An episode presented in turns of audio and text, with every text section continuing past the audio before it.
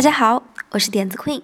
提到创意前沿产业，游戏产业是首当其冲的。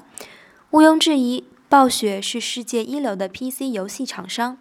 然而，很多人可能没有注意到，当今中国的游戏产业有相当多的公司都和暴雪有千丝万缕的联系。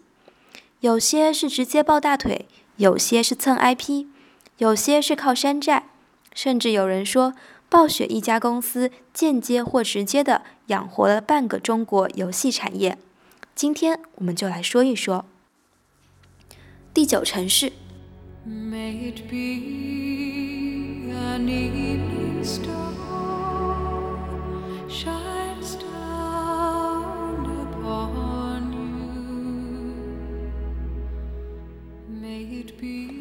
首先要说的是九城。靠着代理《魔兽世界》，九成从一个名不见经传的小公司，几年时间就变成业界巨头。《魔兽世界》到底给九成带来了多少财富？反正九成老板朱俊说，《魔兽世界》挣的二十一个亿，够他花一阵的。失去魔兽世界后，九成这么多年也没做出过什么特别好的产品，至今仍然活得好好的。老板甚至跑去玩足球这种以前只有大财团才玩得起的东西了。当初九成和暴雪决裂，有一部分原因是九成私底下和 EA 勾勾搭搭，想靠着魔兽世界挣的钱搞自研产品，寄希望于有一天如果脱离了暴雪的大腿，公司也能活下去。作为商业公司来说，不希望自己的命运掌握在别人手里，非常可以理解。然而，或许是九成被魔兽世界带来的巨大财富冲昏了头脑，产生了“我上我也行”的错觉。失去了魔兽世界，九成不断的在一个又一个产品上豪赌，无论是自研还是代理的产品，好像都是声音大雨点小，没看到哪个产品业绩特别优秀。作为一个上市公司，瘦死的骆驼比马大，光靠资本运作都能活很久。让我们看一看这个堪称魔兽世界遗产的公司会有怎样的未来吧。网易，浙江杭州，浙江杭州网易互联网招聘了。网易在接手魔兽世界之前，并不会经常出现在大众视野内。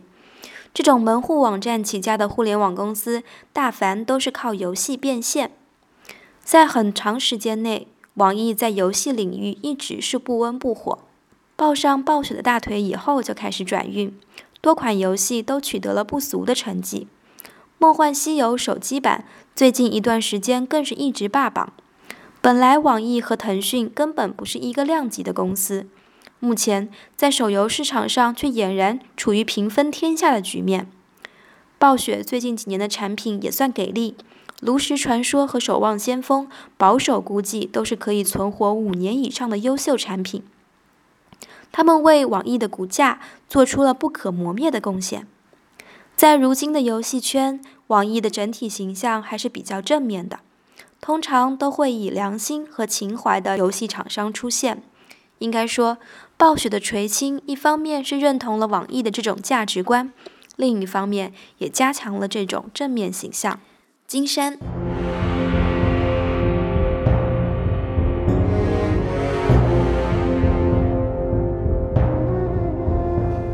金山这些年几乎就是靠一款产品活着，《剑网三》这样一款在游戏机制上向《魔兽世界》借鉴了太多东西的产品，说它是《魔兽世界》的私生子，应该不算冤枉它。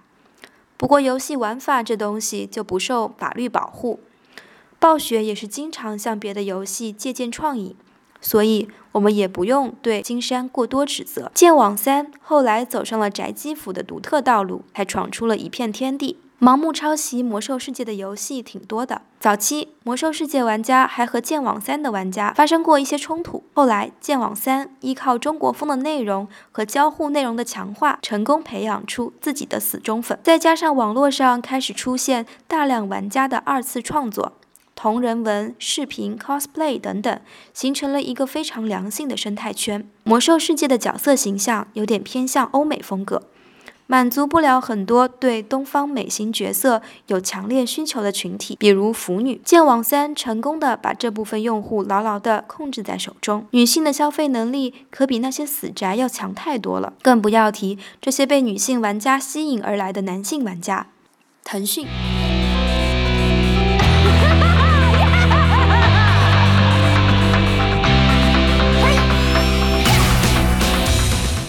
如果说 Dota 是魔兽的儿子，那么撸啊撸就是 Dota 的弟弟，也是说得过去的。当然了，腾讯肯定不指着英雄联盟活命，但不可否认的是，它依然是腾讯旗下最成功的游戏之一。更不要提最近腾讯的几款上榜的手游都是孙子辈的。腾讯手握 QQ、微信这样的怪物级软件，生存不是问题。然而，跟大多数互联网公司一样，游戏是重要的流量变现方式。从每年的财报上看，网络游戏的收入要占总收入的一半左右。在腾讯众多的游戏产品中，《英雄联盟》是相当重要的一个。走进国内的网吧，大约有百分之八十左右的电脑都在运行《英雄联盟》。腾讯的推广能力遇到合适的游戏产品，爆发出来的能量是极其可怕的。由于《DOTA 二》上手比较困难，让相当多的女女性玩家。让相当多的女性玩家和低龄玩家望而却步，而英雄联盟正好可以弥补这个市场空缺。目前在中小学生当中，英雄联盟的比英雄联盟的普及比率相当高。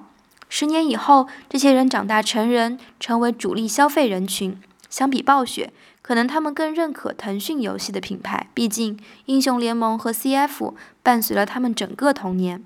想想看。如果这个世界上从来不曾出现过暴雪，不知道现在国内的游戏圈会是怎样的一种情况？一个暴雪究竟养活了多少国人？好了，下一期我们再来聊一些有意思的话题吧。欢迎关注我们的 idea 趴点趴网站哦。生活中遇到的任何问题，或对问题有任何神奇的解决方案，都可以提交到点趴网上。关注 idea 趴微信订阅号，让创意重新定义生活的可能。爱的耳畔。